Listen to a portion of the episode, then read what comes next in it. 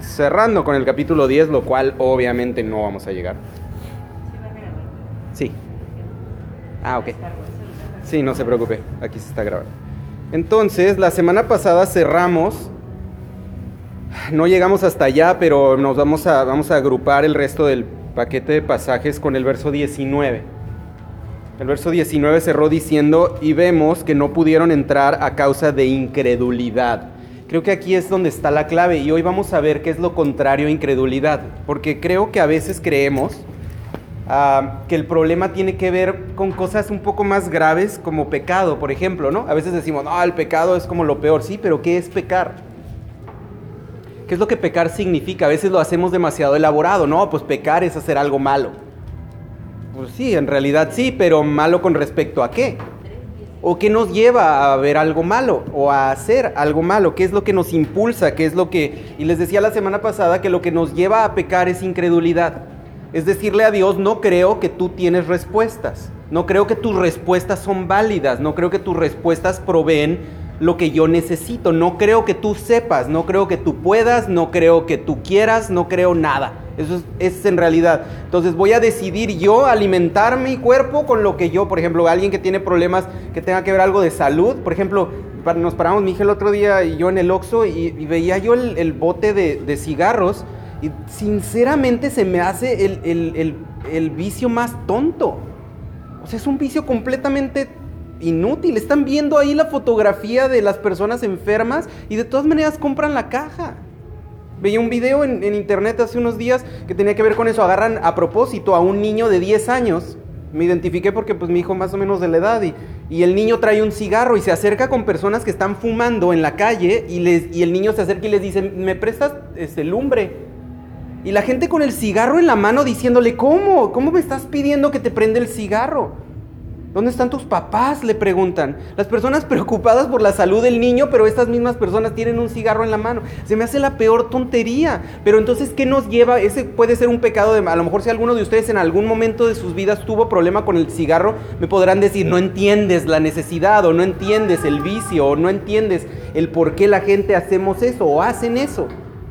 Sin embargo, eh, estoy tomando un ejemplo de un pecado, pero eh, ante ese ejemplo puede ser cualquier otra cosa. ¿Qué es lo que te lleva a tomar una decisión de, adquirir alguna, algún hábito, alguna acción que sea pecado? etiquetada como pecado, ¿qué es lo que te hace? Le estás diciendo a Dios, no creo que pueda obtener lo que me beneficia o lo que beneficia mi alma, mi persona, mi ser, con lo que tú dices.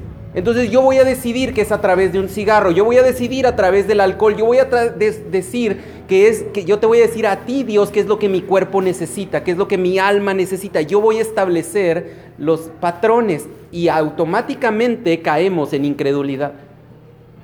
Esa rebelión eh, proviene de una falta de confianza. Si supiéramos verdaderamente quién es Dios, cuando Dios dice, haz esto, porque esto es provechoso, no dudaríamos en hacerlo. ¿Por qué? Porque consideramos, pero vivimos en una sociedad que sale en las noticias un actor, ¿no? De televisión o de película o de quien sea, y el actor dice, oh, yo creo que para tener una buena vida deberías de hacer esto y esto y esto, y todo el mundo dice, oh, es un actor.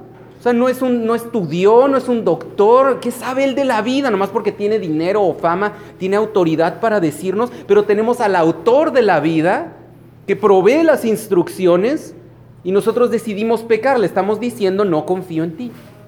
Eres un mentiroso, no sabes, no puedes no entiendes, no me comprendes, no comprendes mis sentimientos, no comprendes por lo que estoy pasando, no sabes, Dios, tú estás allá lejos y yo estoy acá abajo y tú no entiendes de la problemática del ser humano, tú no. Pero es como decirle, es como para como como si se nos descompusiera el carro, nuestro automóvil y tuviéramos por X razón nuestro vecino fuera el diseñador de automóviles de la marca que tenemos nosotros nuestro carro. Y saliera ese hombre y nos dijera, oh, es que mira, y tú le dijeras, ¿tú qué vas a saber? ¿Cómo no, cómo no voy a saber si yo lo hice, yo lo diseñé, es mi diseño, yo lo... Y, si, lo, si lo creeríamos como una autoridad, por eso llevamos nuestros carros a las agencias, ¿no?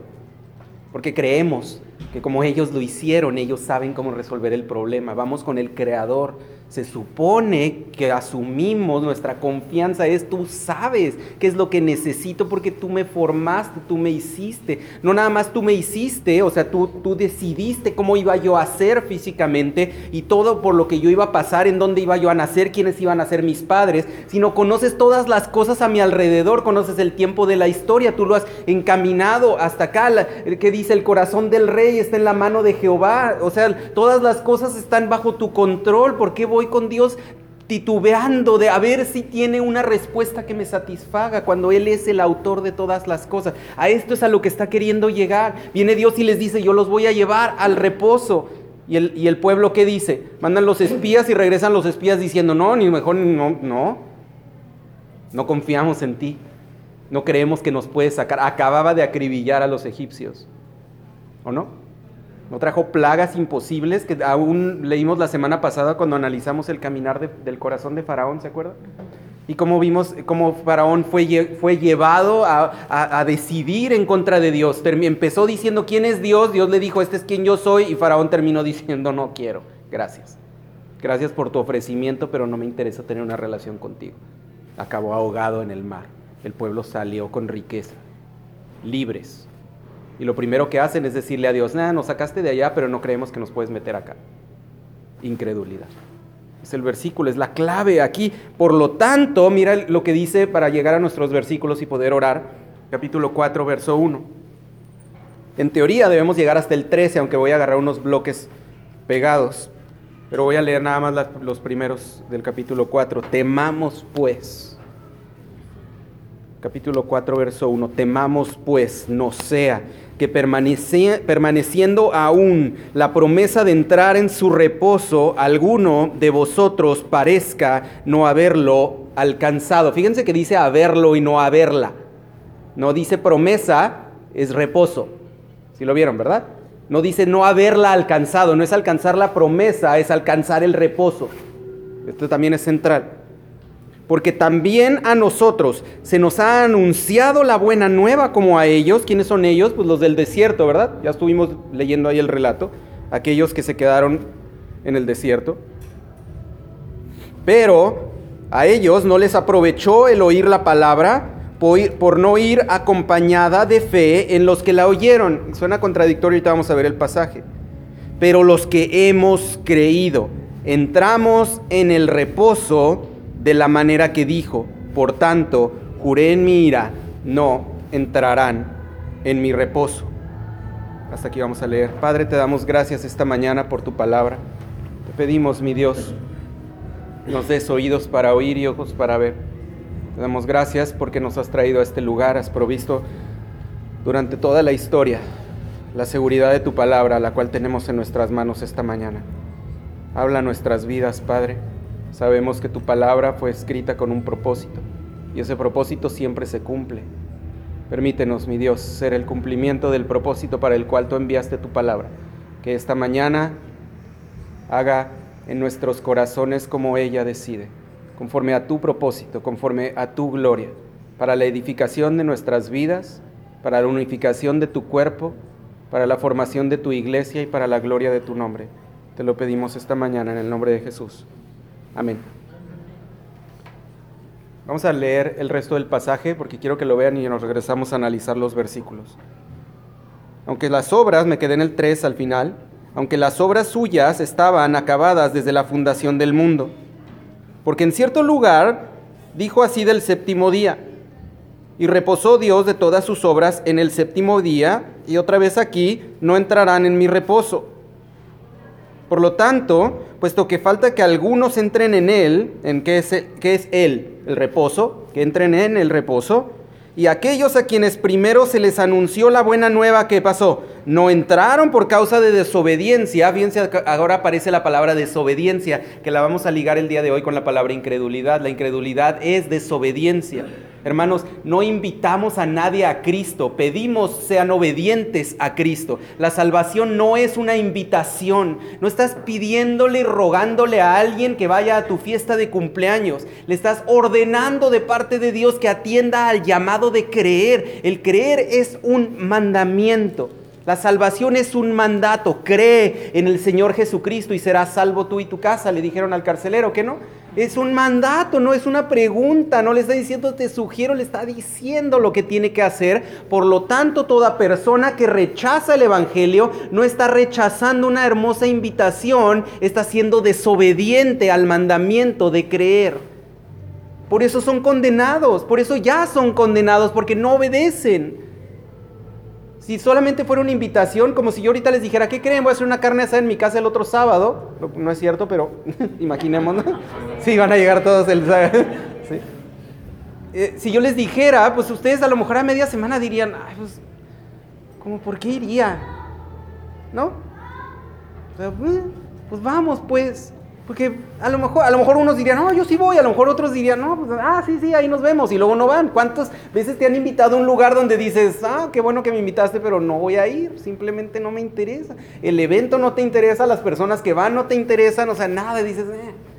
Por eso cuando les ofrecemos a las personas a Cristo, lo ofrecemos pareciera como si, ándale, mira, por favor, no estamos vendiendo aspiradoras, estamos pidiendo que atiendan al llamado eterno de creer en el Hijo de Dios para la salvación de sus vidas. Es una ordenanza. Por eso dice aquí que no atendieron porque fueron como desobedientes. Lo acabamos de leer en el versículo 19 del capítulo 3. No pudieron entrar a causa de qué? Incredulidad. Aquí que dice que hicieron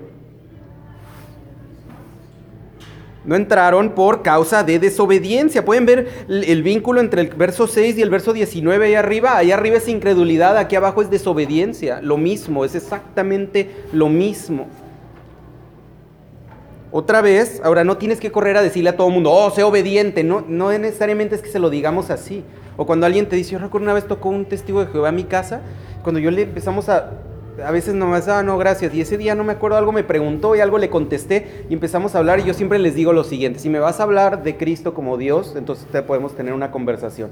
Si me vas a hablar de Cristo como solamente quién sabe quién que vino, entonces no quiero hablar contigo cuando quieras leer la Biblia. Y me sacó un versículo en Apocalipsis donde hablaba como del juicio y de la condenación, no sé qué, y le dije, a ver, espérame, ¿vienes a tocar mi puerta para condenarme según basado en palabras que ni siquiera tú mismo puedes leer de forma completa. Me, me, ofendió que viniera a mi casa a pretender hablarme de condenación. A veces así la gente se, se, siente cuando le hablas, pero tienen que ellos tarde o temprano tienen que entender que el rechazo al Evangelio no es otra cosa más que desobediencia. Y la consecuencia de la desobediencia es un castigo y el castigo es, no quieres estar con Dios aquí en la tierra, tampoco vas a estar con Dios en la eternidad. Es un castigo. Es nada más, no quieres estar conmigo aquí, pues ¿por qué te vas a estar conmigo allá? Esto, no quieres estar, pues no vas a estar. Decía un pastor una vez, el pecador recibe exactamente lo que quiere. No quiere a Dios aquí, no va a tener a Dios allá. No es otra cosa. Dios no lo manda a ningún lugar. No me quieres, no te doy. Así de sencillo. Verso, verso 7, donde nos quedamos. Otra vez determina un día. ¿Cada cuándo es? ¿Se acuerdan? También lo vimos la semana pasada. La palabra hoy. ¿Cuándo hay oportunidad? Hoy, mientras hay vida. Hoy. Hoy es tiempo. Porque alguien te si hoy alguien te puede escuchar, hoy es un buen momento para que esa persona pueda atender al llamado, diciendo después de tanto tiempo, por medio de David, como se dijo, si oyeres su voz, ¿qué dice? Te recomiendo, te invito no endurezcas, es un mandamiento, no endurezcas vuestros corazones.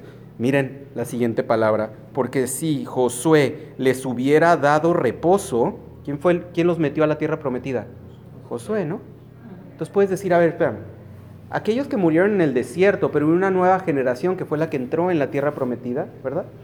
Pero el, el haber entrado en la tierra prometida no era el cumplimiento de entrar en el reposo de Dios, o si sí entraron, porque cuando entraron hicieron exactamente lo mismo que el pueblo hizo los 40 años en el desierto, ¿qué no? Desobedecieron a Dios, no le creyeron tampoco y terminaron, conocemos el resto de la historia. No habría después de otro día. Por lo tanto, queda un reposo para el pueblo de Dios. Porque si el que ha entrado en su reposo también ha reposado de sus obras como Dios de las suyas. Versículo 11. Procuremos pues entrar en aquel reposo para que ninguno caiga en semejante ejemplo de desobediencia. Porque la palabra de Dios, y este es un versículo muy conocido, ¿que no? La palabra de Dios es viva y eficaz es más cortante que toda espada de dos filos y penetra hasta partir el alma y el espíritu, las coyunturas y los tuétanos y discierne los pensamientos y las intenciones del corazón. Hermano, ¿sabes? Si tú y yo leyéramos la palabra de Dios pensando que esto es lo que la palabra de Dios es, ¿qué diferencia? La leemos creyendo que la palabra de Dios no, no hace tanto y mira todo lo que hace. Y no nada más eso. No hay cosa creada, dice el siguiente versículo, que no sea manifiesta en su presencia.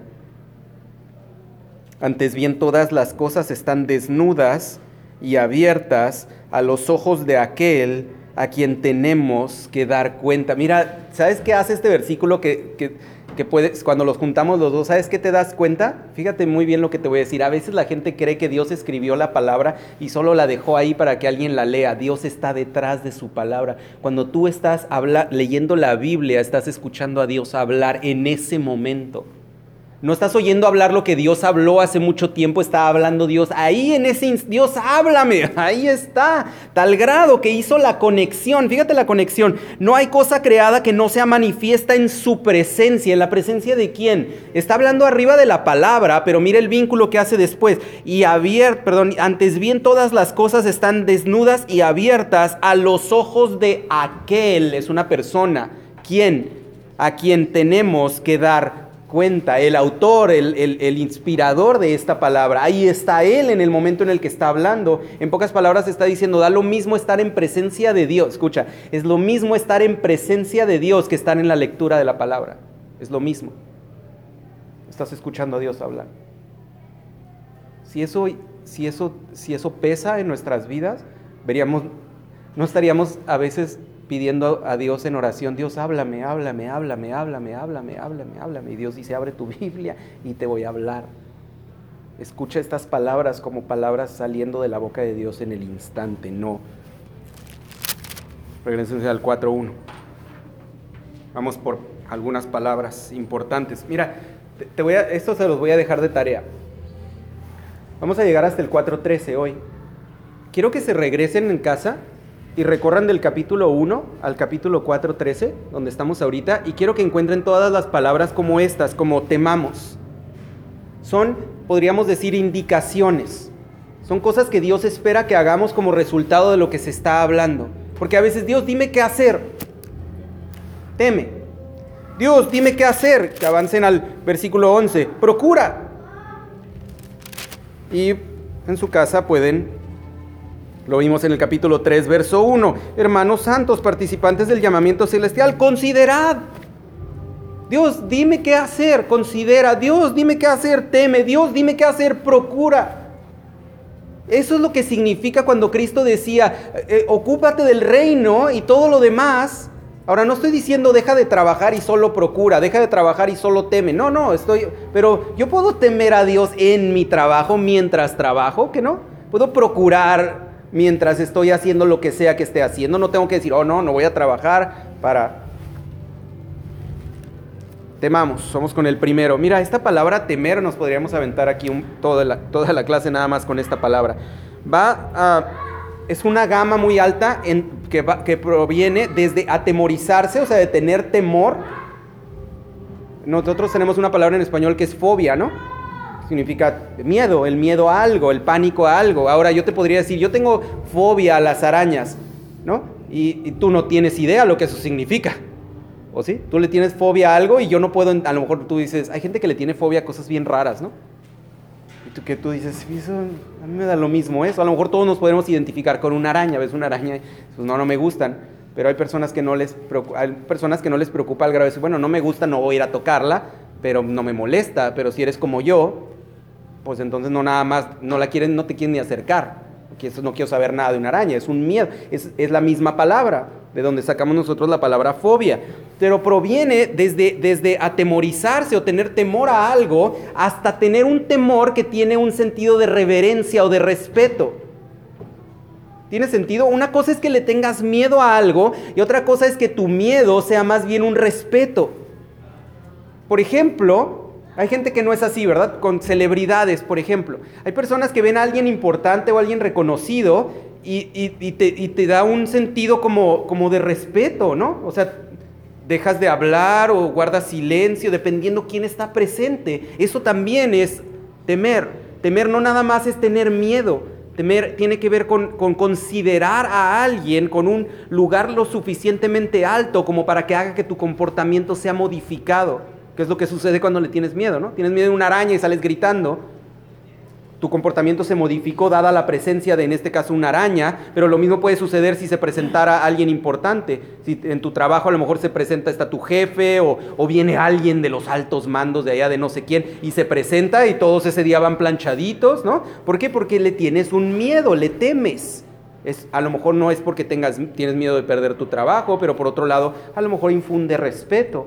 Entonces tiene toda esta gama. Si analizáramos las ocasiones en las que aparece en el Nuevo Testamento esta palabra, nos encontraríamos que constantemente existe esta doble función entre una persona que tiene miedo a algo que no entiende o miedo a un peligro, pero al mismo tiempo una reverencia o un respeto. En las cosas humanas normalmente tiene que ver con un miedo, un temor a lo que pueda suceder. Pero no siempre, como les decía, sino inclusive en ocasiones llama a prudencia, llama a que el miedo te lleva a actuar de una forma prudente. A veces que la gente te dice, es que no seas hipócrita, o sea, pues es una persona igual que tú, ¿por qué te hace? Porque, porque tu temor, el temor que le tienes a una persona o a un lugar, puede hacer que tú actúes de una forma prudente que te detengas de decir ciertas cosas o de hacer ciertas cosas o de ciertas conductas. La iglesia normalmente es eso, ¿no? Infunde un temor a las personas. Piensa en tu vida antes de Cristo. ¿Cuántas veces entraste a una iglesia y no tenías ni la más mínima intención de creer, pero considerabas que era un lugar en donde debías de comportarte de una manera distinta y tu comportamiento automáticamente se modificaba? Te esperabas a salir de ese lugar para actuar diferente. Vamos al Nuevo Testamento a ver unos versículos. Como les dije, podríamos pasar mucho tiempo aquí, lo cual no vamos a hacer. Mateo capítulo 2, verso 22. Mateo 2, 22.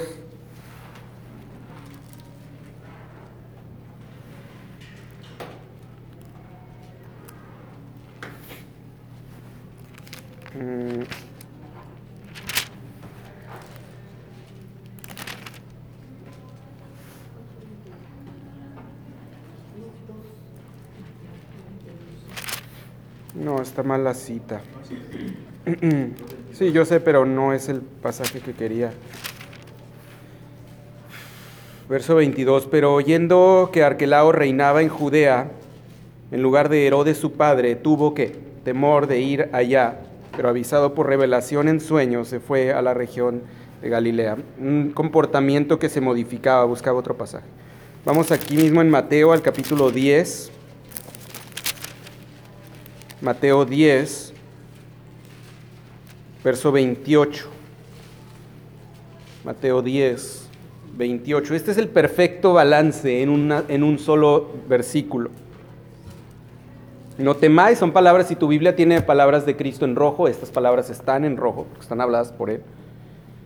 Y dice, y no temáis a los que matan qué? El cuerpo. ¿Quién mata el cuerpo? Pues la gente, ¿no?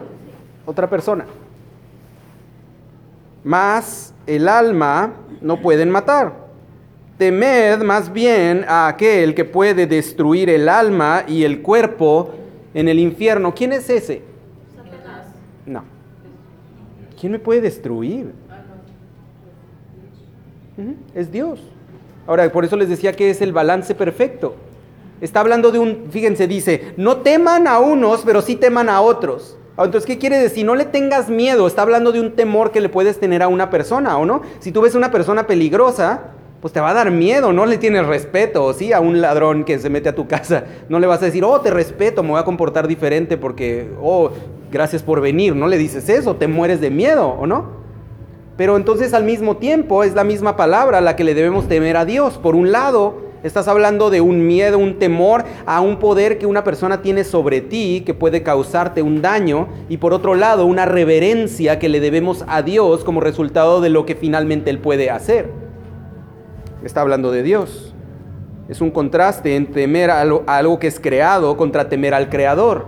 Es muy diferente tenerle miedo a una persona con un cuchillo a tenerle miedo a una persona, a la persona de Dios, que tiene la capacidad no nada más para arrebatarte la vida, si es que eso fuera el caso, sino además influye sobre cosas que una persona físicamente no puede hacer. Sí, tiene sentido, ¿no? Es una reverencia mayor. Es, muy, es una actitud que está muy marcada de forma natural en el Nuevo Testamento. Es, eh, no, si lo buscan en una ah, concordancia, es impresionante la cantidad de veces que esta palabra es pronunciada por Jesús o por un ángel. Constantemente Jesús decía, no temas. No temas, no temas, no temas, no temas. Pero aquí dice, témele al que sí puede hacer algo. Si vas a tener miedo, si vas a tenerle respeto, si tu comportamiento se va a ver modificado por alguien que sea por Dios. Es lo que en pocas palabras está diciendo. No dejes que nada modifique tu comportamiento. Y no estoy hablando de gritar por una araña o, o, preocuparte por un ladrón. Estoy hablando de modificar tu comportamiento de una forma terminal, o sea, de una forma permanente. Porque por un lado el ladrón pues tarde o temprano se va, si se robó pues le tuviste miedo en ese rato y ya después compras más candados o pones una alarma o yo qué sé. Pero ¿qué haces contra un Dios que todo lo ve y que en todas partes está? Es un temor permanente, tu actitud va a cambiar de forma permanente si entiendes que Dios te ve, no importa dónde estés, ni importa lo que estés haciendo, no importa qué día del mes es, ni mucho menos. Vamos viendo algunos contrastes. Romanos, capítulo 11.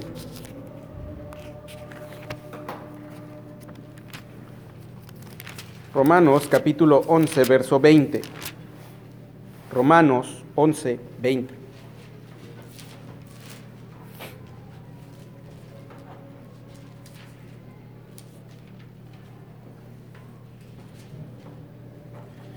¿Por su qué? Incredulidad fueron desgajadas, pero tú, ¿por qué? Por la fe estás en pie. No te ensor verbesca, sino que. ¿Ven el contraste o no? Número uno. Número uno. Lo opuesto es no tener fe. Y lo opuesto de temer es ser orgulloso. Sentirte alguien. Sentirte que estás por encima de las circunstancias. Eso es lo opuesto de temer. ¿Por qué no tendrías, si tú fueras un cinturón, cinta negra, ¿no? Un karateca cinta negra y hubieras estudiado en las fuerzas especiales de Estados Unidos y alguien se mete a tu casa, ¿le temerías? Pues no, porque consideras que eres mejor que la persona que te está queriendo atacar y dices, no le tengo miedo. No tengo miedo a nada. La única razón o una de las razones por las que no le temes a algo es porque te consideras más elevado o mejor que esa cosa que te está amedrentando. ¿Tiene sentido? Entonces lo contrario de temer es orgulloso, es sentirte orgulloso. Entonces, tener soberbia es lo opuesto de temer. Entonces el cristiano que es llamado a temer, automáticamente es llamado a no ser orgulloso, a no tener soberbia a no sentirse más grande. Por eso constantemente el Evangelio nos dice, no nada más no debes, obviamente, no debes sentirte más que Dios, tampoco debes sentirte más que otros. Inclusive dice que debemos tratar a otros como más importantes que nosotros mismos. ¿Qué significa eso? Que seas humilde. Entonces temer, ya si logran ver que no nada más el temor tiene que ver con miedo, tiene que ver con una autoevaluación de ti mismo el temer tiene que ver con que constantemente reconozcas quién eres. Y el camino que el cristianismo ha tomado de decir que como somos creyentes, hijos de Dios, tenemos, somos ahora algo como muy grande, es un, es un camino peligroso, es un camino muy, muy peligroso. El sentirnos amados por Dios en una exageración nos eleva a un lugar en el que puede caer, en que dejamos de temer porque ahora estamos orgullosos. Tenemos orgullo de quienes somos. Pero eso es peligroso, es muy, muy peligroso. La autoestima cristiana es un peligro, es un peligro, es potencialmente antibíblica. ¿Por qué? Porque va en contra del temor. Tarde o temprano nos hace ver a otros. Volteas a ver a los pecadores y dices, ay, yo nunca haría eso. Prendes las noticias y ves las cosas que la gente hace y dices, ¡Ah! y nos tapamos la boca, ¿no? De lo que vemos en internet. Sí, ¿eso qué significa? ¿Que yo no soy así? ¿Que yo soy mejor que ellos? ¿Seguro, Enrique? Que, no, que eres mejor que la persona que hace esas barbaridades en internet. No, no soy mejor. en lo absoluto. Cristo es mejor, pero yo no. Yo soy hecho por medio de Cristo y en Cristo soy justificado, pero eso no me hace una persona mejor que otras personas que son pecadoras. Tiene sentido, ¿no? ¿Ven el peligro de no temer? No le tengas miedo a Dios, respétale, respétale en ese sentido y en el sentido de que hay una jerarquía en la mente de Dios, a lo cual nosotros todos estamos bajo el mismo nivel, como seres humanos, creyentes o no creyentes. Vamos, por ejemplo, no lo vamos a leer, pero ahí en Efesios 5:33, fíjense, es interesante que es lo que llama a que una esposa haga hacia su marido. Ahí en Efesios capítulo 5, verso 33. Estar sujeta significa temer, es de hecho la palabra. Por lo demás, cada uno de vosotros ame también a su mujer como a sí mismo, y la mujer respete a su marido. Es la palabra tema, tema a su marido, es lo que significa, respete a su marido, véalo como alguien que tiene una posición elevada y no necesariamente mejor, no es lo, obviamente no es lo que significa, aunque no creo que me tenga que detener a ustedes con ustedes a explicar que, como cristianos no nos referimos a que el hombre es mayor en una mayor importancia y que la mujer es menor en ese sentido, pero sí tiene un sentido de respeto, respete a su marido. La mujer recibe amor, el hombre recibe temor. Colosenses capítulo 3, aquí avancen un poquito más al verso 22. Ajá. Colosenses 3, verso 22. Fíjense, aquí hay otro contraste. Siervos, obedeced en todo a vuestros amos terrenales, no sirviendo al ojo como los que quieren agradar a los hombres, sino con corazón sincero, temiendo a Dios. Fíjense, es el contraste, el temor cristiano es contrario a las apariencias. Eso es muy importante. Como cristiano tú no debes hacer nada por apariencia. Debes hacer todo para la gloria de Dios. Nada más. Tu motivación para comportarte bien no debe ser lo que otros opinen de ti cuando te vean. Eso sí es hipocresía para el cristiano. El que tú digas, yo no lo hago para que los demás opinen bien de mí, yo lo hago porque yo sé que es lo que Dios espera de mí. Esa es la actitud correcta. Temo a Dios con tal reverencia que me estoy comportando de esta manera en este momento, no por quien me está viendo, sino porque Dios me está viendo. Entonces, eso me lleva a integridad, ¿no? Porque eso significa que cuando voy a estar solo, donde nadie me ve, la misma regla aplica. ¿Sí o no? Pero aquellos que cuando nos vemos solos actuamos diferente, estamos revelando que estamos dejándonos ver por el ojo lo que alguien más ve que estamos haciendo y basamos nuestras acciones en eso y no en un temor a Dios, a lo cual estamos, aquí es una aplicación directa en tu trabajo. ¿Cuántos, empleados cuando el jefe no está se comportan de una manera y cuando está se comportan de otra? Y aquí Dios dice, compórtate igual, porque yo estoy presente cuando tu jefe está y también estoy presente cuando tu jefe no está. Ahora, lleva eso a todas partes. Dios está cuando no hay nadie y Dios está cuando estamos acompañados. Entonces nuestra reverencia y nuestro temor va dirigido a Dios. Entonces nuestro comportamiento va de acuerdo a lo que Dios espera por eso dice que todo lo que hagamos, sea de palabra o de hecho, lo hagamos como para quién? Como para Dios. Ahora, si yo te veo comportándote correctamente, yo no puedo evaluar desde afuera y decir, ah, muy probablemente lo está haciendo por su amor a Dios. Yo no sé. Pero yo tampoco soy responsable de pesar tu corazón. No, ese no es mi trabajo. Ya lo, lo, acabamos de leer ahí en el capítulo 4, verso 12 de Hebreos. ¿Quién es el responsable de analizar tu vida de esa forma? La palabra, ¿no? La espada de dos filos que penetra, ella sí puede. Cuando tú lees la palabra de Dios, tú solito en tu meditación puedes saber si le estás viendo la cara a Dios o no. Porque la palabra de Dios penetra lo profundo, discierne las intenciones de tu corazón y te dice, ¿estás seguro? Que cuando estás en público la lees y hasta haces así los ojos porque consideras que la palabra, pero cuando no hay nadie no la lees. Pero cuando no hay nadie, pues no te importa. No estoy diciendo que es el caso, solo estoy poniendo un ejemplo. Ahora sí, vamos a Hebreos y quiero que vean un pasaje más adelante de donde estamos. El capítulo 11, versos 23 y 27. Quiero que vean estos dos ejemplos. Hebreos 11, 23. Dice, por la... ¿Qué? fe, Moisés, cuando nació, fue escondido por sus padres por tres meses, porque le vieron niño hermoso y, ¿qué hicieron? No temieron el decreto del rey.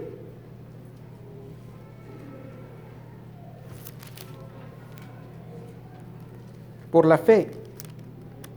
El temor, el miedo a un decreto fue sobrepasado por, aquí no dice por el temor a Dios, dice por la fe. O sea que fe y temor están unidos.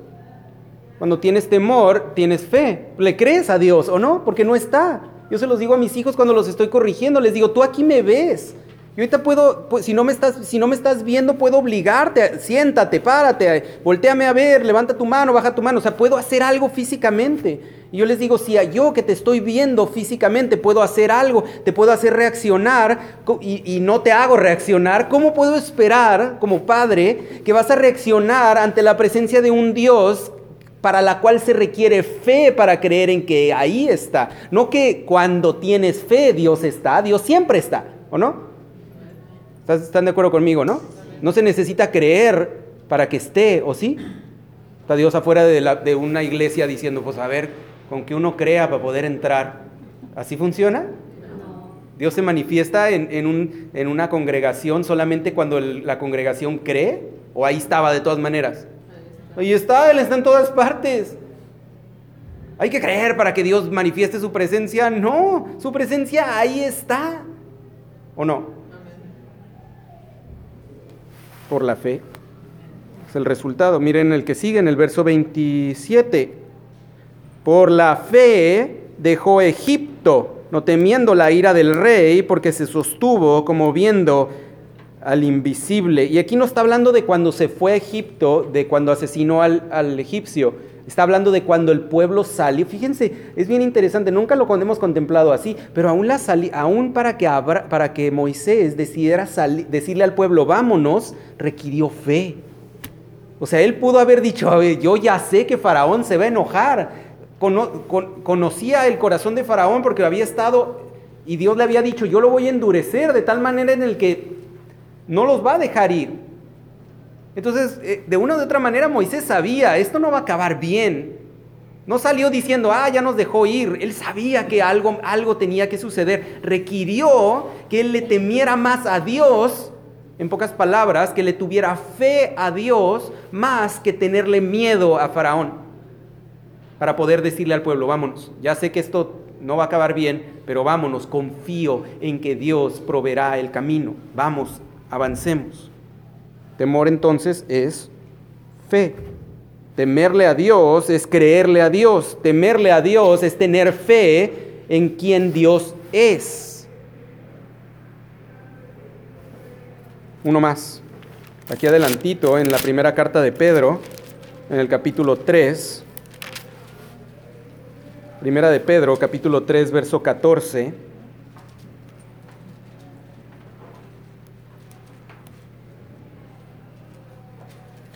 Mas si alguna cosa padecéis por causa de la justicia, bienaventurados sois. Por tanto, no os amedrentéis por temor de ellos, ni os conturbéis. Miren la siguiente frase, vamos a pasar de fe a otra cosa. Sino, ¿qué dice? Santificad a Dios el Señor en vuestros corazones y estad siempre preparados para presentar defensa con mansedumbre y reverencia ante todo el que os demande razón de la esperanza que hay en vosotros te ven firme y te van a preguntar por qué y tú tienes que dar esta respuesta. Fíjate que no ya pasamos, fíjate, es como, como la fe abierta, como, como si la fe fuera la caja y que haya dentro de ella una santificación de Dios en nuestros corazones y que estemos siempre preparados para presentar defensa, pero una defensa no diciendo, ah, es porque tú te irás al infierno, no, dice con mansedumbre y reverencia a todo el que venga y te pregunte qué onda con tu vida, o sea, ¿por qué actúas así de raro? Porque no le tienes miedo a las circunstancias, ¿por qué, sufres? Y, y aquí no está hablando de tenerle miedo a algo negativo, está hablando de padecer algo cuando haces el bien, o sea, cuando tú te comportas como debes y te va mal, Que no le temas a esa circunstancia, que no digas, es que si hago las cosas bien me va a ir mal y tengo miedo. Y aquí dice, tú enfréntalo, enfréntalo, santifica a Dios en tu corazón. Y cuando alguien venga y te diga, ¿cómo te atreves? ¿Estás tonto? Y tú le dirás, no, no estoy tonto, tengo fe en un Dios. Tengo una esperanza que va más allá de las circunstancias que me rodean. Puedo ver más allá y entonces la persona podrá escuchar tu testimonio. Regrésense a Hebreos. Ya vamos a pasar de la primera palabra. Esto fue temamos, temamos pues. Entonces, ¿qué, ¿a qué es el llamado? El llamado es a creerle a Dios, el llamado es a tener fe en Dios, el llamado es a reverenciar a Dios, el llamado es a santificar a Dios, el llamado es a, a responder, a estar listos. Creo que una palabra que un cristiano jamás debe responder es no sé. Lo debe responder no sé cuando es sincero, pero en cierta manera, de acuerdo a lo que acabamos de leer, siempre deberíamos estar preparados. Nadie te debe agarrar y decir, oye, pero tal cosa y que tú digas, pues la verdad no sé. ¿Por qué hiciste lo que hiciste? No, pues no sé. Creo que el pastor dijo. Eso no es una respuesta que un cristiano debe dar. Debes dar respuesta a ti mismo por la fe que tú le tienes directamente a Dios. De ahí el fruto de la palabra. Vamos, dice, pues, no sea que permaneciendo aún la promesa de entrar en su reposo. Y aquí, aquí es la clave de la palabra, por eso utiliza el versículo que parece contradictorio un poquito más adelante en el verso 3. Permaneciendo significa quedar atrás, ausente, quedarse ausente. O sea, la promesa estaba ausente, nadie entró en el reposo de Dios, es lo que está diciendo. Hubo una promesa de parte de Dios que entrarían en su reposo. El pueblo de Dios no entró en el reposo porque le faltó fe, porque fueron desobedientes. Entonces está diciendo, hay una promesa que todavía no se cumple. Esa promesa necesita cumplirse porque Dios cumple todas sus promesas, ¿o no? Ahí estaba la promesa, en el pueblo no se cumplió la promesa, entonces Alguien la tiene que cumplir, es lo que está diciendo. Teme entonces, ten fe en que la promesa de Dios está vigente, porque el pueblo no la cumplió ciertamente, por eso nos dice ahí adelante, si, si Josué los hubiera metido en el reposo, pues se hubiera acabado el mundo. O sea, si hubiera llegado la culminación de la promesa, entonces ya no había más, ya todos entraron en el reposo, pues el mundo se acaba. Porque de acuerdo también a las cartas de Pedro, nos dice que la razón por la que Cristo no ha venido es porque Él está pacientemente esperando, porque no queriendo que nadie se pierda, sino que todos procedan al arrepentimiento. Él es paciente, dice ahí, está esperando. ¿Por qué? Porque su promesa necesita ser cumplida. Todas aquellas personas que entrarán en el reposo de Dios tienen que entrar en el reposo de Dios para que la promesa pueda ser cumplida y entonces Cristo pueda regresar. Mientras esa promesa no se cumpla y Cristo viniera antes, entonces su promesa quedaría incumplida y Dios sería un mentiroso. ¿Sí lo ven? Entonces aquí está diciendo entonces que, esa, promesa permanece de entrar en su reposo.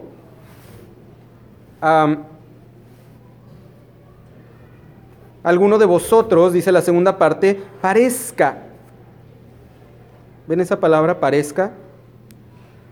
No es, no es parecer a los ojos de alguien más, es parecer a tus propios ojos. Eso es bien importante. No es lo que yo opino acerca de algo de allá afuera, es lo que yo opino acerca de algo que estoy viendo por mí mismo. Por ejemplo, no me nos da tiempo de leer todos los versículos, los que están anotando les doy las citas. Mateo 6, versículo 7, dice que no ores utilizando vanas repeticiones, dice como los gentiles que creen que serán escuchados por su palabrería. Es la misma palabra parece, parecer. Significa que, que ellos creen o tienen la opinión de que Dios los va a escuchar porque ellos están repite y repite y repite y repite y ellos a ellos les parece o creen, es lo que significa. Ahí mismo en Mateo en el capítulo 17 verso 25, ¿se acuerdan cuando vienen con Pedro y le dicen, "Oye, ustedes no pagan impuestos?" Y dice que entrando en la casa antes de que él preguntara, Jesús le dice, "Pedro, ¿tú qué opinas? ¿Quién debe de, de pagar impuestos? ¿Se les paga los impuestos a los hijos o ¿Se acuerdan? Les hace la pregunta y luego va y pagan el tributo. La pregunta de Jesús cuando le dice, ¿qué, ¿qué, opinas tú, Pedro? Es la misma palabra para parecer. ¿Cuál es tu opinión, Pedro? ¿Cómo piensas tú que es? Es lo que le está preguntando, ese es el sentido de la palabra. Para que alguno, regresando al versículo de Hebreos, para que alguno de vosotros crea, le parezca que no la ha alcanzado. ¿Alguna vez te has sentido así en tu vida, hermano? Que te sientes como que dices, las cosas están sucediendo. Pues, no estoy hablando necesariamente que estés pasando por tribulación. A veces no necesitas tribulación para, para que Dios te haga meditar, ¿verdad que no? A veces pueden estar las cosas bien, o tú dices, pues no es un buen día, pero no es un mal día, o sea, eh, es un día X, pero hay algo aquí que te hace decir, oye, ¿qué está pasando? ¿Estoy todo bien? Dios, tus promesas, Padre, analizas tu fe, parezca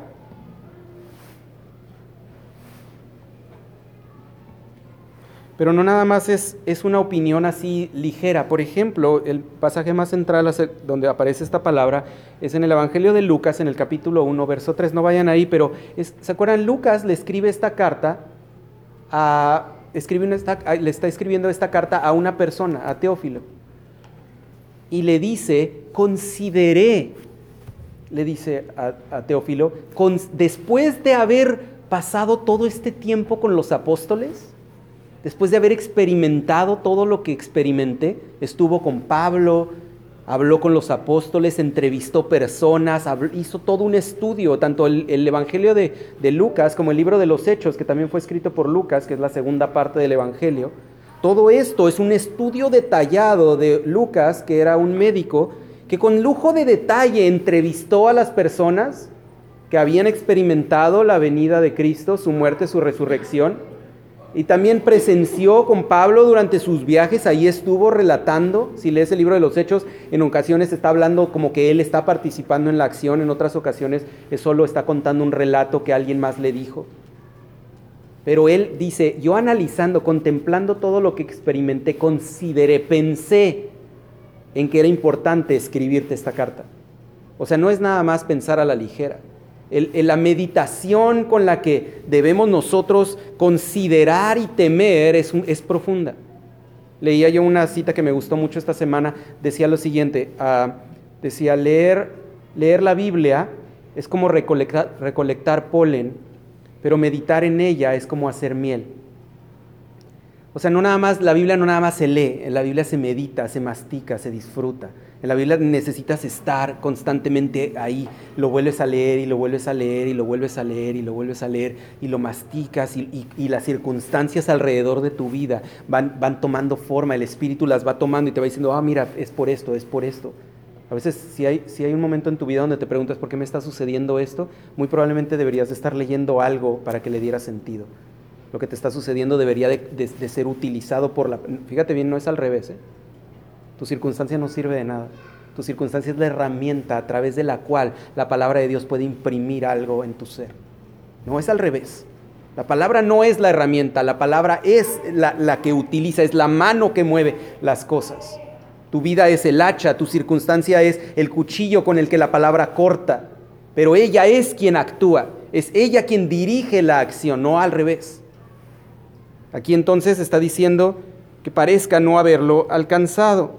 Fíjense, la palabra no haberlo alcanzado, ahí aparece como varias palabras, en, el original es una sola palabra y significa ser deficiente o quedarse corto. Entonces, si lo leemos de la siguiente forma, ten temor, créele a Dios, ten fe en Dios, santifica a Dios en tu corazón, porque o para que, siendo que la promesa de Dios de que puedas entrar en su reposo, te pueda puedas opinar o considerar o evaluar que te has quedado corto de alcanzarlo.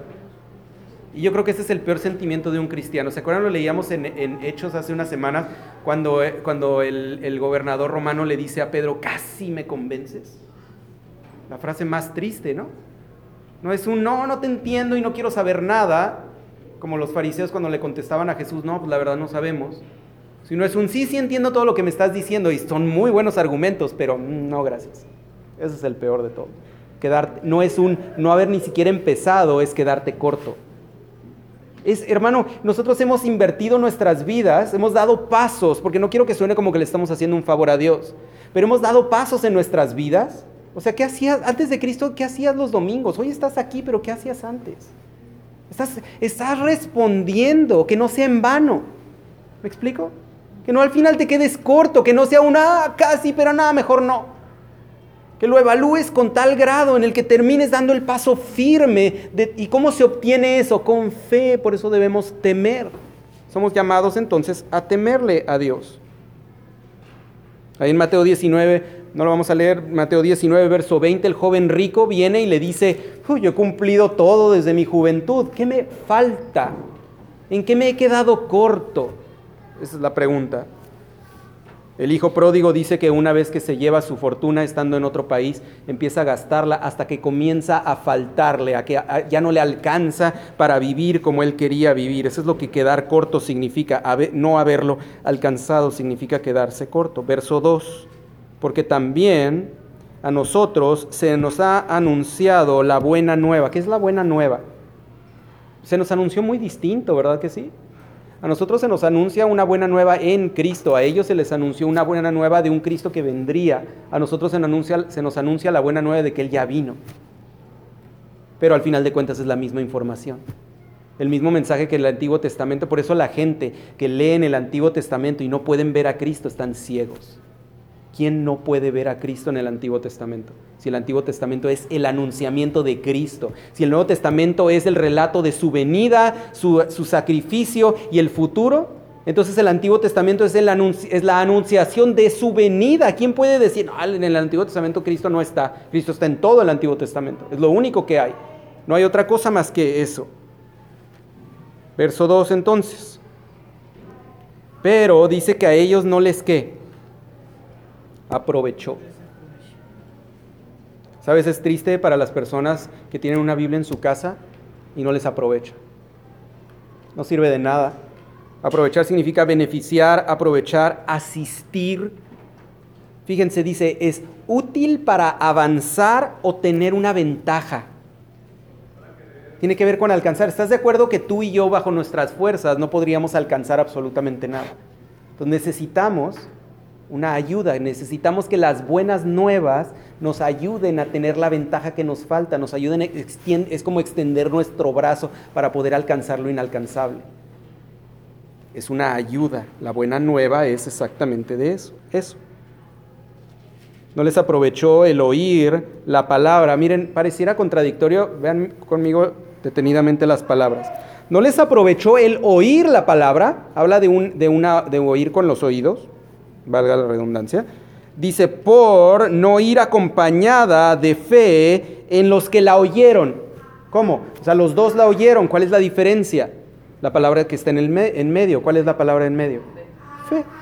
Y fíjense, la palabra en español está traducida como acompañada, pero creo que no es una traducción que, que, transmite el, el sentido de la palabra. La palabra acompañada significa mezclado. Inclusive significa, es como, como cuando ustedes van a, hacer agua de limón. Echan el limón, el azúcar y el agua. Eso es lo que, lo que acompañar significa. Significa echar en un mismo recipiente cosas con el fin de que estas cosas se mezclen. Tiene que ver, si se acuerdan que la semana pasada estuvimos tocando este tema y hablaba de comunidad? Hablaba de exhortarnos unos a otros, hablaba de que nos ayudáramos unos a otros a ver. No ha dejado esa temática, hermanos. El cristianismo no se puede vivir solo. No podemos vivir un cristianismo solo. ¿Conoces? Mira, la peor frase que un cristiano puede decir es la siguiente. Yo no necesito ir a la iglesia para convivir con Dios. ¿Los has oído? La gente que deja de venir a la iglesia y cuando los ves dice, no, es que no, Cristo, Dios no nada más está en las iglesias. Las iglesias están llenas de gente hipócrita. Yo por eso no voy, yo por eso me quedo en la casa y yo leo la palabra y oro. Y, yo tengo una relación con Dios. Mi relación con Dios no depende de, otras personas. Esa es la mentira más grande. Lo, estamos viendo aquí, como dice, que debemos exhortarnos unos a, a otros. Y aquí tiene la continuidad. Somos echados en el recipiente de Cristo. Somos echados todos con el propósito de que la fe, que es eso que nos une, nos haga revolvernos. en pocas palabras está diciendo, unos oyeron y los otros oyeron, pero tuvieron fe, y a estos no les aprovechó porque solo escucharon, pero no, no estaban vinculados por la fe con estas otras personas que sí escucharon. ¿Sí? ¿Tiene sentido? Los dos escucharon. ¿No se parece a, a qué dice los oidores y los hacedores de la palabra? Unos son solo oidores y los otros son oidores y hacedores. No puedes saber qué hacer si no escuchas lo que tienes que hacer. La instrucción la tienes que escuchar y luego vas y la haces, ¿o no? Pero no se trata de, o los que hacen y los que oyen. No, Son los que oyen y los que oyen y hacen. Son, no olviden eso, porque no nada más se trata de hacer, se trata de hacer lo que escuchas. No es lo mismo. No es salir a hacer nada más por tu cuenta, es salir a hacer lo que está escrito. Entonces dice ahí que no se mezclaron. Fíjense, inclusive la palabra es traducida como templar. Me llama la atención, no conozco absolutamente nada sobre metal y todo ese relajo. Pero la definición, fíjense bien, la definición del proceso de templar es la siguiente. Escuchen bien. Calentar algo más allá de su límite y enfriarlo de forma rápida con el propósito de que aumente su resistencia y su consistencia. ¿Cómo te suena esto? Ahora piensa en, en la iglesia. Somos calentados en el fuego de la prueba, parece más allá de nuestros límites y luego muchas veces somos echados, enfriados por el Espíritu, con la tranquilidad, con la paz que sobrepasa todo entendimiento. ¿Y qué resulta de eso? Un un metal más fuerte, más firme. Somos, es nuestra convivencia, nuestro padecimiento juntos. Por eso cuando la Biblia nos habla de que la iglesia es un cuerpo y dice, cuando un miembro padece, ¿qué le pasa a los demás? Mi hijo se acaba de lastimar el, el tobillo el día de ayer. ¿Qué relajo? No podemos hacer nada. No puede caminar, para meterlo a bañar fue un relajo. Está acostado, te duele acostado, es que no me puedo mover. Y te duele parado y te duele parado. Y yo, ¿qué tienen que ver las manos? Todo se modifica, todo se altera por un, algo aquí abajo. Y todo el resto de su cuerpo padece. Y su familia, y todos padecemos como... Si lo puedes ver, cuando padecemos, pero el propósito no es nada más que padezcas, sino que en el proceso de padecimiento, entremezclados, unidos por la fe, somos fortalecidos. Pero es un proceso, lo puedes ver dentro de tu familia, lo puedes ver dentro de tu congregación, dentro de tu grupo pequeño, de, como lo quieras ver. Pero al final de cuentas es un padecimiento. Por eso cuando leemos que hay, que hay cristianos padeciendo en otras partes del mundo, no podemos nada más decir, ah, pues eso es allá. no, pues no necesariamente significa que vas para allá a hacer algo, pero padeces con ellos, lloras con los que lloran. Y también cuando escuchas de las buenas nuevas que son predicadas en alguna parte y tú dices, pues yo no hice nada. Sí, sí, sí, pero eres parte del mismo, estás, formas parte del mismo cuerpo. Si gustan, les voy a dar unas citas, las pueden leer en casa. Santiago capítulo 1, verso 2. Y siempre les doy el versículo donde aparece, pero pues lean el contexto, ¿no? Ah, primera de Pedro capítulo 1, verso 6. Segunda de Corintios capítulo 4, verso 17. Y Primera de Corintios capítulo 12, verso 24.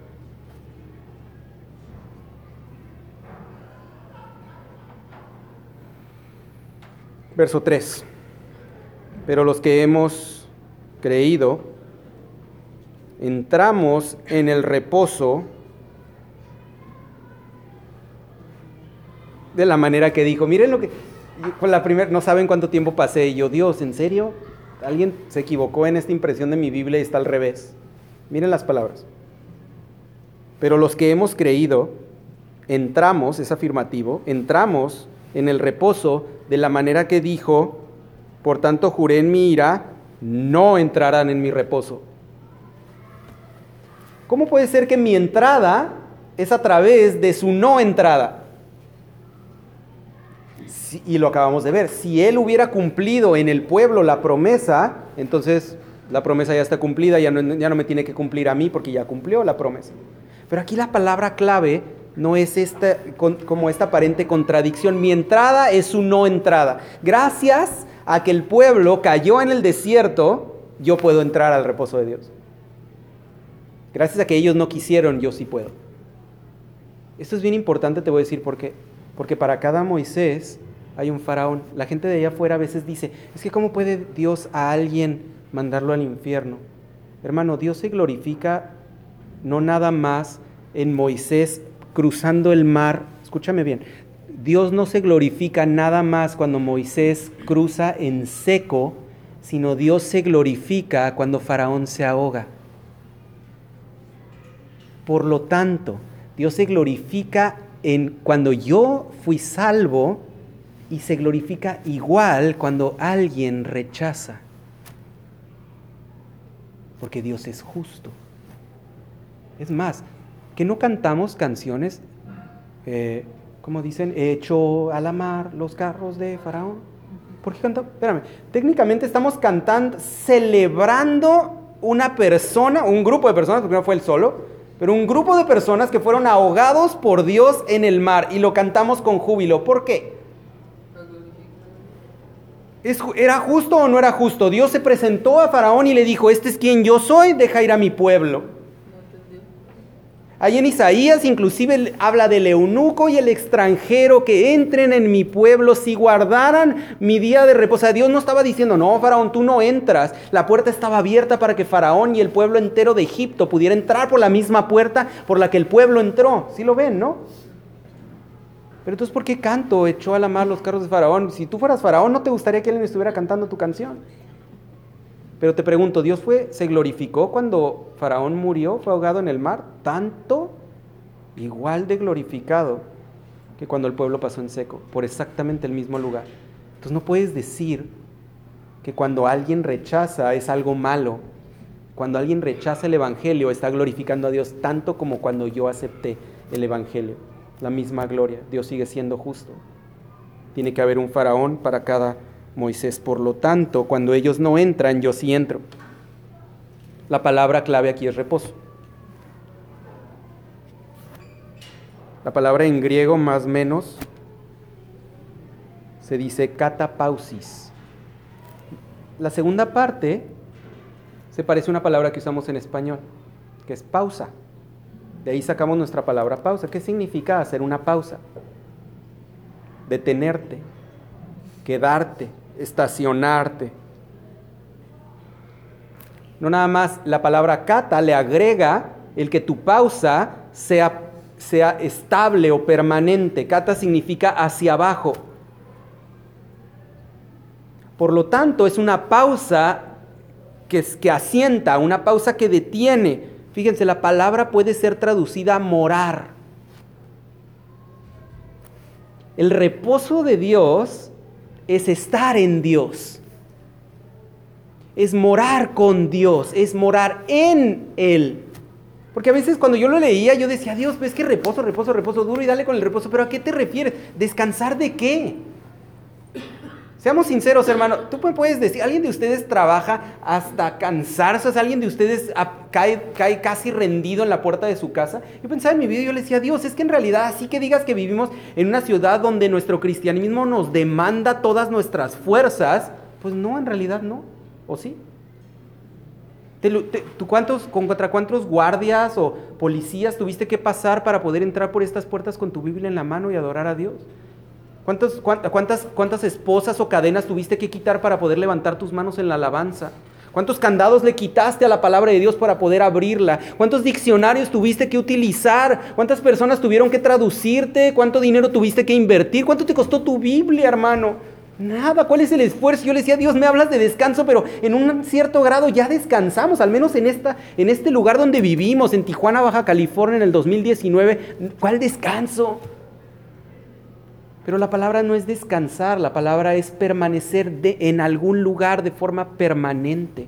Habla de morar. Está diciendo cuando Dios dice entrarán en mi reposo, entrarán en mi morada, estarán conmigo. Es lo que estaba queriendo decir. Si Dios hubiera llevado al pueblo a estar con Él, hubiera cumplido la promesa y se hubiera acabado el mundo. Porque ya Él prometió que los llevaría es, es, como les decía, morar. Y esto me lleva, ya no nos va a dar tiempo de más, pero vamos a estos versículos. Ahí en Juan 14, creo que es un pasaje bastante conocido. A la luz de lo que les acabo de decir.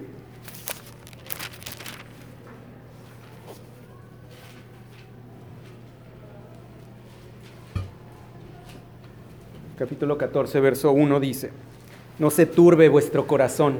¿Ven? Como les decía un chorro de veces Jesús de una de otra manera dice, no tengan miedo, no teman. Creéis en Dios, creed también en mí. En la casa de mi Padre muchas moradas hay. Si no fuera así, yo os lo hubiera dicho. Voy pues a preparar lugar para vosotros. Lugar significa espacio. Dios no va a ir a construirte una casa al cielo. No vas a vivir en la casa de San Pedro, punto número 35, apartamento 6. Eso no es tu dirección celestial. Preparar morada, preparar un lugar, significa que Dios te hace lugar dentro de su propia casa. Es lo que morada significa. Esa palabra lugar significa espacio, como cuando vienen tus parientes en Navidad y no caben porque no tienes camas suficientes y mueves los sillones de la sala y haces un tendido en el piso para que todos puedan dormirse. Eso es hacerle lugar. Eso es exactamente lo que Dios hace. Obviamente Dios no tiene que mover ningún mueble, hay suficiente espacio para todos en Dios, ¿verdad que sí? Él es infinito, pero es un espacio. De una manera, una forma visual muy pobre en comparación de la realidad de lo que es, pero es exactamente lo que es Dios moviendo sus muebles en la sala de su casa y poniendo almohadas y cobijas para que podamos morar todos con Él. Esa es su reposo. Si avanzamos un poco más allá al verso 23, vamos a leer tantito arriba. Verso 22, tantito arriba. Todo empezó en el verso 15 cuando empieza diciendo, si me amáis, guardad mis mandamientos.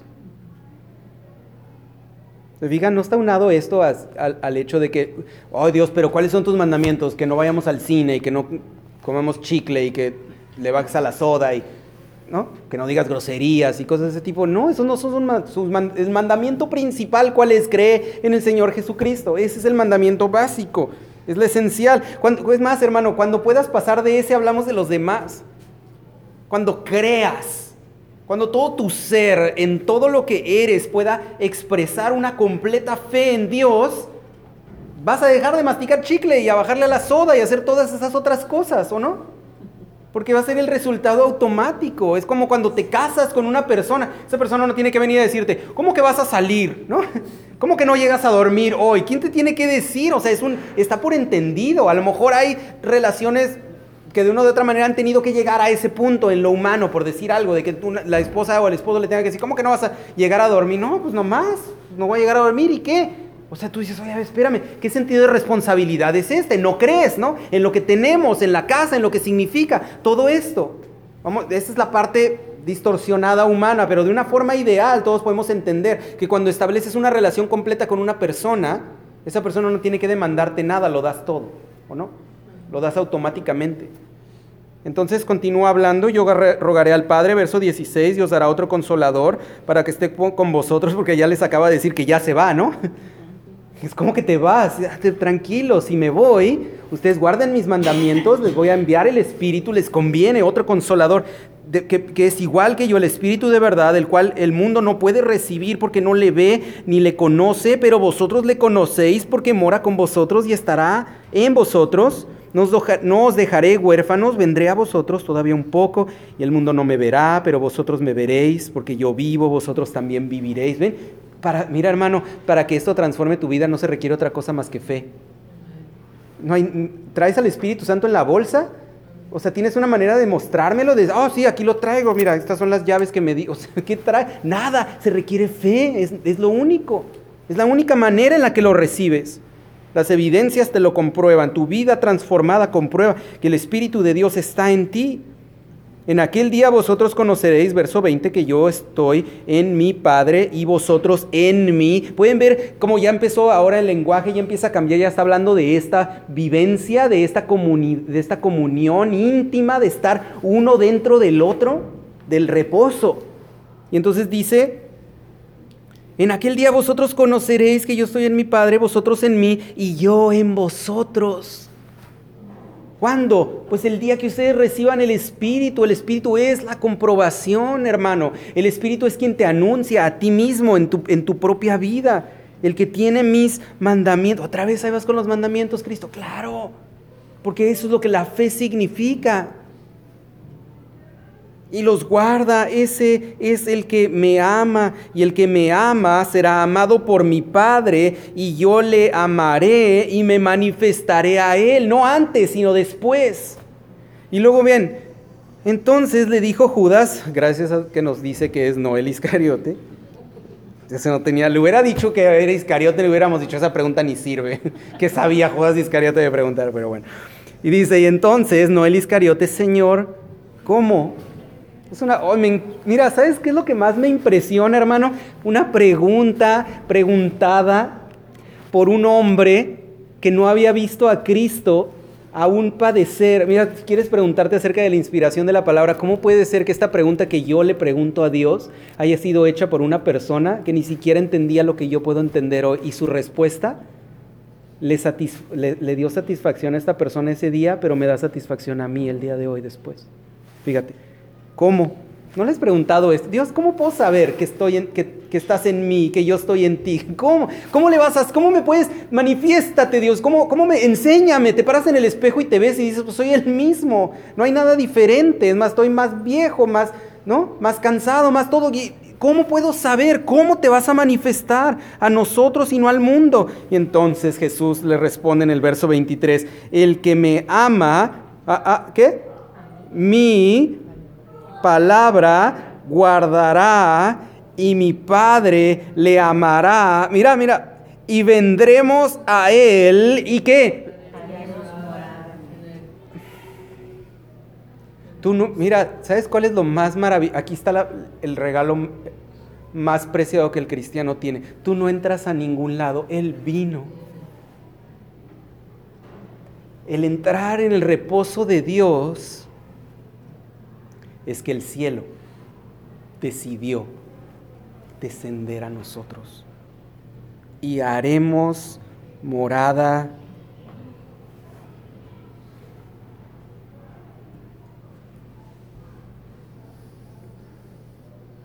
Por eso dice, ah, qué, lógico suena el verso 24 ahora, el que no me ama, pues no guarda mis mandamientos. ¿Cómo, podría ser?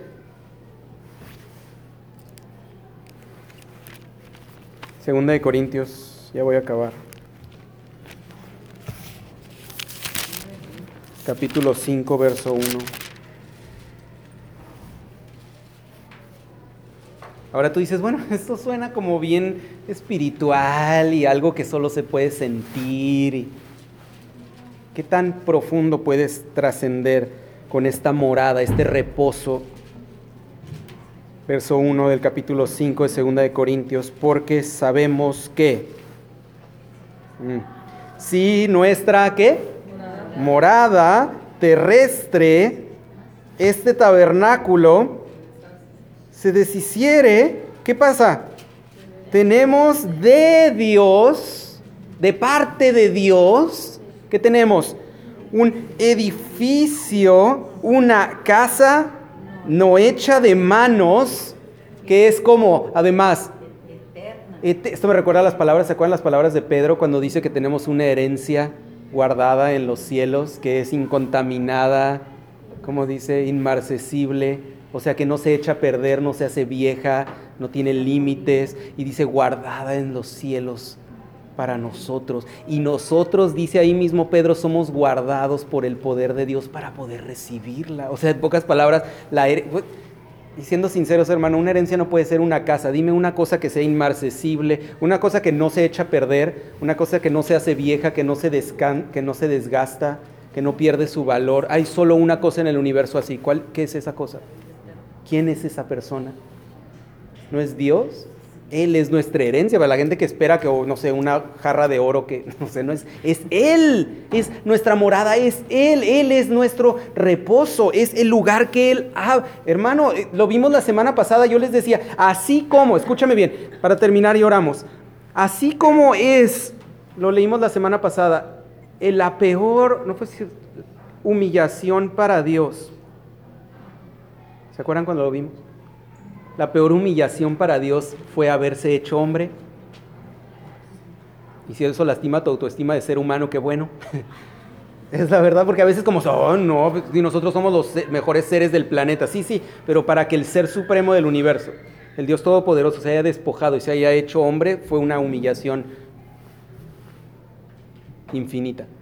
Escucha. Ahora, ahora velo al revés. Él se convirtió en una humillación y esa humillación, que somos nosotros, somos llevados a Él.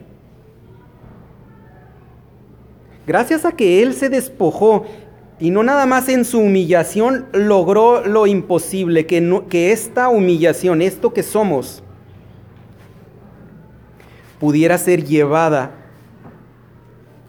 Tenemos de Dios Mira, cuando dice un edificio, yo sé que Dios es todopoderoso y puede crear las cosas como le dé la gana, pero ese edificio lo construyó a través del sacrificio de su Hijo. No fue un edificio gratuito, no fue un edificio que solamente Dios dijo sea el edificio y fue el edificio. No es como la luz. Este edificio costó, este edificio le costó a Cristo haberse humillado de su, de su trono celestial, haberse vestido de humanidad, andar entre nosotros, darse la tarea de hacer lo que el Padre le había pedido al pie de la letra vivir la vida que no pudimos vivir, como si su humillación no fuera suficiente el haberse estado entre nosotros. Vivido la vida que no podíamos vivir, muerto la muerte que nosotros merecíamos morir, ser levantado y exaltado y dado un nombre sobre todo nombre. Y ese es el edificio. Esas son las buenas nuevas que abren el camino para que Él bajó, para que nosotros pudiéramos ser llevados a lo alto. Nosotros no hacemos nada, Él vino hasta acá para llevarnos hacia allá, hacia aquel lugar. Uno más, Efesios capítulo 2.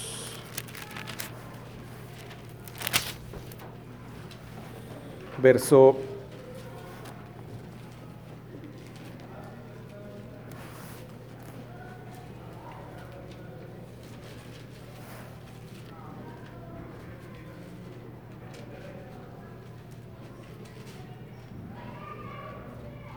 Estoy en Gálatas, perdón. 2.22. Voy a leer tantito desde arriba. Después de lo que hemos hablado, mira, regrésate al 19. 2.19 de Efesios. Es más, regrésate un poquito más y me das unos minutos más.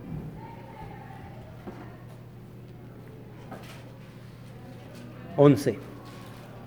Por lo tanto, Acordaos de que en otro tiempo vosotros, los gentiles en cuanto a la carne, erais llamados incircuncisión por la llamada circuncisión hecha con mano en la carne. O sea, no eras judío porque no te podías circuncidar, no provenías por sangre de, del linaje de Moisés. En, en aquel tiempo estabais sin Cristo alejados de la ciudadanía de Israel y ajenos a los pactos de la promesa. ¿Cuál promesa? ¿No es la promesa de entrar en su reposo? Sin esperanza y sin Dios en el mundo. Oh, pero ahora en Cristo Jesús, vosotros que en otro tiempo estabais lejos, habéis sido hechos cercanos por la sangre de Cristo, porque él es nuestra paz, que de ambos pueblos hizo uno, derribando la pared intermedia de separación, aboliendo en su carne. ¿Ves el edificio? ¿De qué está construido el edificio? No es del sacrificio de Cristo, no es Cristo quien es el edificio. Dice, aboliendo en su carne las enemistades de la ley de los mandamientos expresados en ordenanzas, para crear en dónde?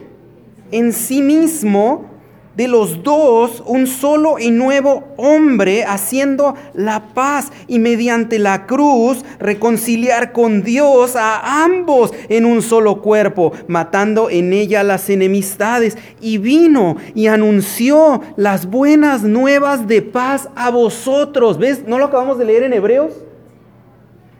¿Qué dice? Que las mismas buenas nuevas que les anunciaron a ellos fueron anunciadas a nosotros, pero a ellos no les dio provecho. Y gracias a ellos, a eso, la puerta es abierta para nosotros. Y entonces dice, ah, las buenas nuevas a vosotros que estabais lejos y a los que estaban cerca, porque por medio de los unos y los otros tenemos entrada por un mismo espíritu al Padre. ¿No lo acaba de decir Cristo ahí en los evangelios? Para que mi Padre y yo los dos vengamos a morar, así que ya no sois extranjeros ni advenedizos, sino conciudadanos de los santos y miembros de la familia. Puedes ver la, la profundidad de esto, no es nada más, oh sí, pásale a mi familia. No es como cuando adoptamos un perro callejero y le das poquito de comer y luego ya se queda en la casa. O como cuando tienes un familiar que viene y se queda a vivir contigo o adoptas un hijo. Es mucho más profundo. No nada más es aceptar y decir voy a abrir las puertas de mi casa para alguien. No, es, ese edificio fue edificado con una obra mucho más profunda, mucho más perfecta. Edificados sobre el fundamento de los apóstoles y profetas. Aquí viene la participación de la palabra de Dios siendo la principal piedra del ángulo Jesucristo mismo, a quien todo el que edificio bien coordinado va creciendo para hacer un, un, templo santo en el Señor. Aquí está el versículo al que quería llegar. En quien vosotros también sois juntamente edificados. ¿Para qué? Dime para qué.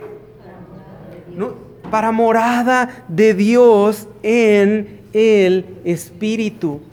¿No te suena lógico? Ni modo que Dios nada más así viniera a morar en mí. ¿Cómo? ¿No tenía que hacer una obra perfecta para que su gloria cupiera? ¿Cómo? ¿No, ¿No, dice el Antiguo Testamento que los sacerdotes cuando la nube descendía al tabernáculo no podían ni siquiera entrar? La densidad de la presencia de Dios, la realidad de su presencia, esa misma presencia entra aquí como a través del sacrificio de Cristo. Mi vida es hecha, hace espacio para que su presencia quepa y yo pueda ser llevado para poder morar con Él.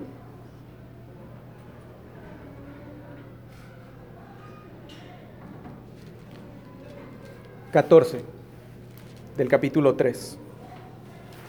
Y terminamos. Mira hermanos, las rodillas de Pablo no se doblaban en balde. Efesios 3:14 dice, por esta causa doblo mis rodillas ante el Padre de nuestro Señor Jesucristo, de quien toma nombre toda familia en los cielos y en la tierra para que os dé conforme a las riquezas de su gloria el ser fortalecidos con poder en el hombre interior por su espíritu ¿Para qué? Para que habite Cristo por la fe en vuestros corazones, a fin de que, arraigados y cimentados en amor, seáis plenamente capaces de comprender con todos los santos cuál sea la anchura, la longitud, la profundidad y la altura y de conocer el amor de Cristo. No hay otra forma en la que lo podamos conocer.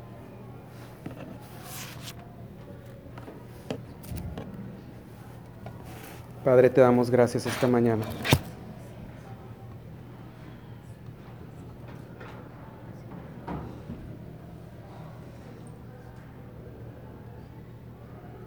Es fácil pensar, Padre, que en ti cabemos todos. Antes de la creación tú lo ocupabas todo, no había espacios vacíos. Los científicos dicen que antes de la creación no había nada, sin embargo, antes de la creación había todo porque tú eras todo. Oh Padre, ciertamente cabemos en ti. Sin embargo, tus buenas nuevas no son solo de abrir esa puerta para que entremos en tu presencia y moremos contigo. Tus buenas nuevas son que tú enviaste a tu Hijo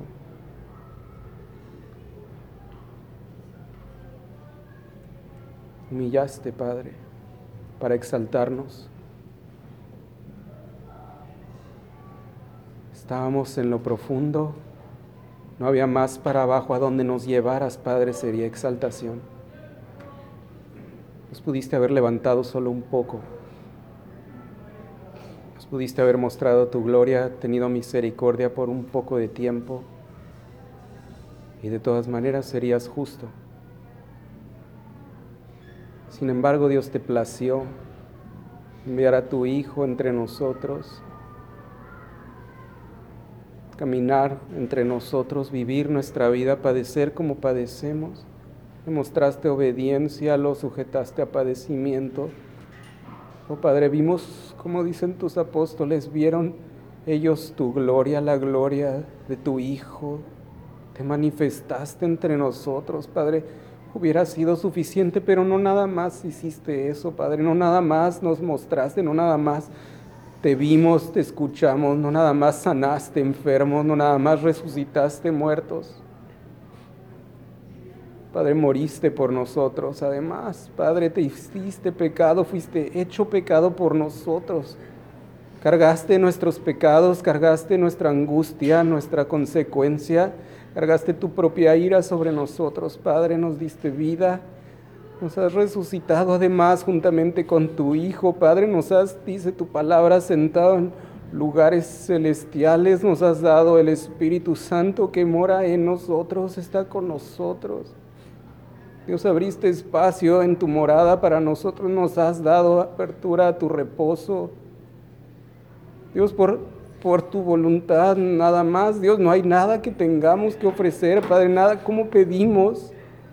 Tu palabra dice sabiamente a través de Santiago que ni siquiera sabemos pedir, solo pedimos para nosotros. Y tu Espíritu, Padre, intercede por nosotros, nos acompaña, rellena el inmenso espacio que hay, cubre la separación, Dios nos hace estar a la altura del varón perfecto, nos completa en la obra, nos lleva de gloria en gloria, nos prometes todo, Padre. No teníamos nada, no merecíamos nada y tú nos diste todo. Haz con nosotros conforme a tu voluntad. Danos amor por tu palabra, Padre, que esto transforme nuestras vidas. Seas tú glorificado, Padre, en todo lo que hacemos, en todo lo que pensamos en todo lo que vemos, Padre. Guíanos, Dios. Hoy atendemos tu voz, no endurecemos nuestro corazón, sino estando delante de ti, sin obstáculos algunos. Confesamos nuestro pecado y tú eres fiel y justo para perdonar nuestros pecados, los limpias de toda maldad y esperamos tu venida, mi Dios. Oh, cuán amor nos has dado, Padre. Somos llamados tus hijos. Glorifícate, Padre. Recibe toda gloria, toda alabanza.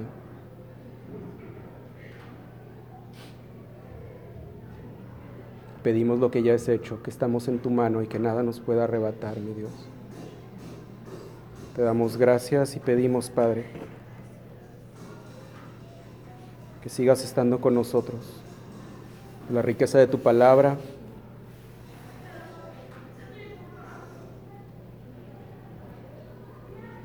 Habite en nuestros corazones, guíe nuestras vidas. Te doy gracias en el nombre de Jesús. Amén.